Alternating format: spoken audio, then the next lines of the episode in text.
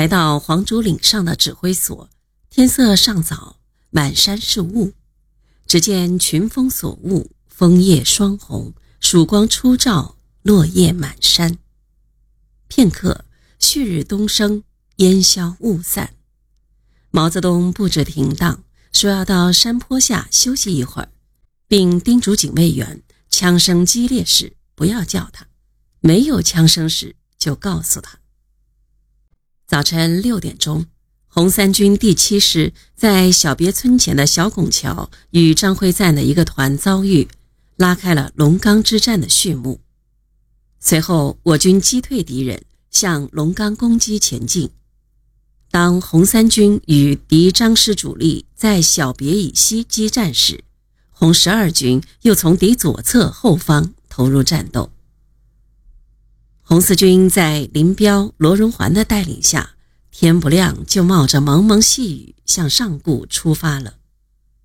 急行军途中，侦察员报告张辉瓒师在龙冈，林彪当即决定改变行进路线，向龙冈前进。他口授了一道命令：上固无敌，敌在龙冈，望全军将士奋起精神，消灭之。他让参谋人员用粉笔抄在一块门板上，插在部队经过的三岔路口上。战士们知道咬住了敌人，欢欣鼓舞，抖擞精神，加快步伐向龙冈急进。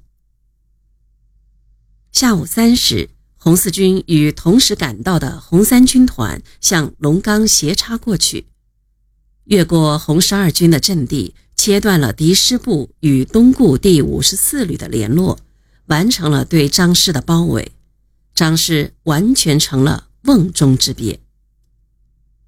这时天气忽变，浓雾蔽日，咫尺之间阴沉莫辨。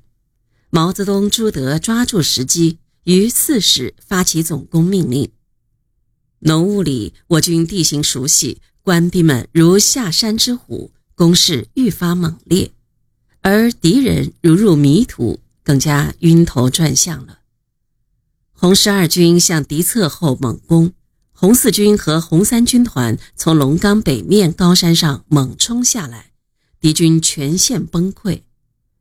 担任正面攻击的红三军指导张辉瓒师部，张辉瓒眼见大势已去，逃到万公山下的一个草窝子里躲避。被搜索残敌的红军战士一把揪了出来，束手就擒。远处的枪声稀疏了下来，毛泽东下了黄竹岭，沿大路向龙冈走去。在龙冈的大坪上，俘虏兵正在大坪的一边列队集合。张辉瓒被捆绑着押到毛泽东面前，他穿着士兵的灰布棉军衣。帽子也不见了，一副狼狈相。毛泽东让人给他松了绑，张辉瓒连忙向毛泽东鞠躬，口称“润之先生”，说些他过去怎么见过面，别后如何倾慕敬仰的话。毛泽东叫他一起就地坐下，简单的对他说了些革命道理和革命形势，又问了一些敌军内部的情况。张表示。他愿意捐枪、捐弹、捐药、捐款，请求免他一死。毛泽东交代要好好看管他，不要杀。但这家伙名分太大，在后来东固召开的公审大会上被枪毙了，脑袋也被砍了下来，放在一块张氏宗祠的匾牌上，丢到赣江，说是要让他飘到南昌去，但在吉安就被敌人捞了起来。后来被葬于长沙岳麓山。